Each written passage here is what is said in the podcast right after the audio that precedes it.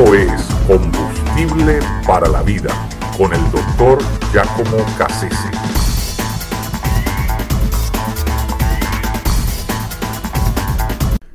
El material equivocado.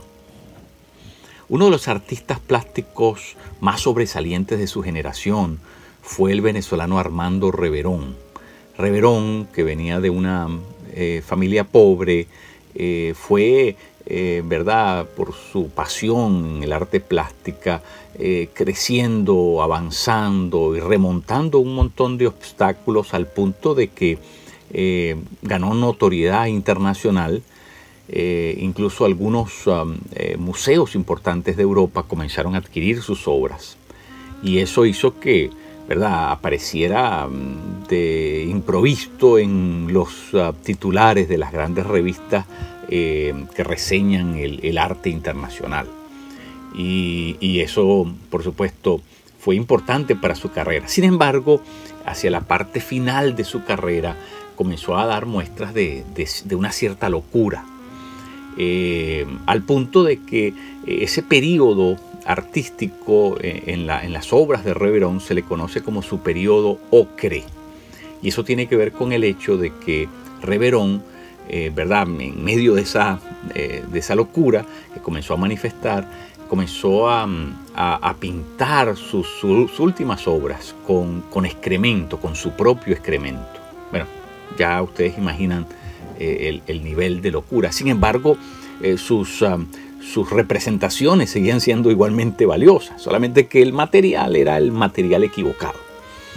Eh, cuando yo escuché esta historia, esto me hace recordar un poco de Dios, porque Dios, aún cuando le toca usar el material equivocado, eh, lo usa igualmente para hacer grandes ah, representaciones artísticas. Es decir, Dios puede hacer obras de arte, eh, magníficas obras de arte, a pesar de que el material sea el material equivocado. Y nosotros, los seres humanos, somos el mejor ejemplo de lo que estoy diciendo, porque nosotros somos personas defectuosas, limitadas, eh, somos personas enfermas, retorcidas, eh, en muchos casos, ¿verdad?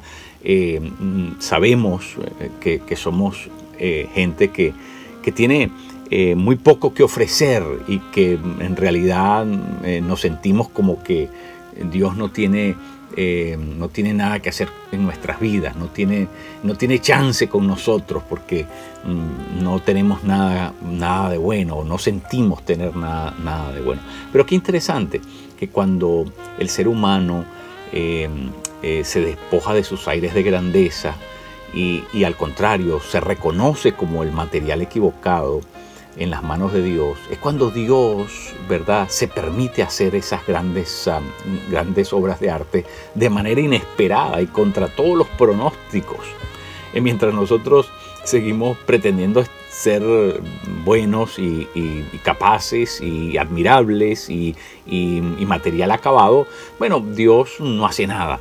Pero al contrario, cuando nosotros admitimos eh, que, que no tenemos valor ninguno, que no tenemos capacidad ninguna, que no tenemos nada honestamente que ofrecer eh, al creador de las cosas, el genio del universo que tanto nos sorprende, es en esos momentos en que algo maravilloso sucede en y a través de nuestras vidas.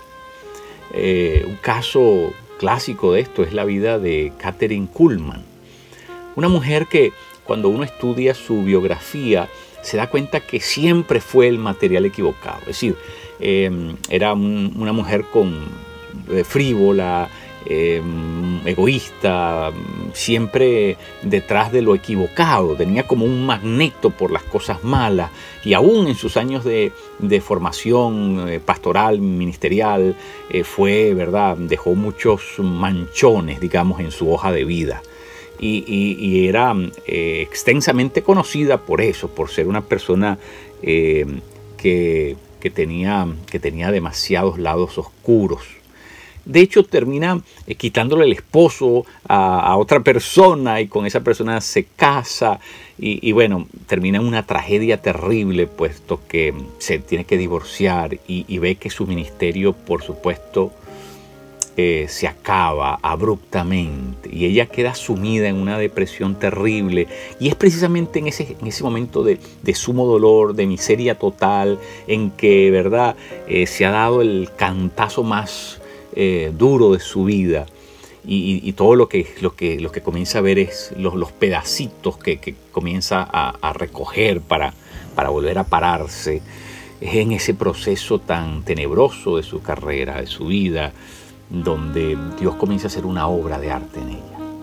Y de hecho, eh, Catherine Kuhlman llega a ser eh, una mujer eh, que es restaurada por Dios y utilizada en, una proporción que ni ella misma llegó a imaginarse que eso podría suceder.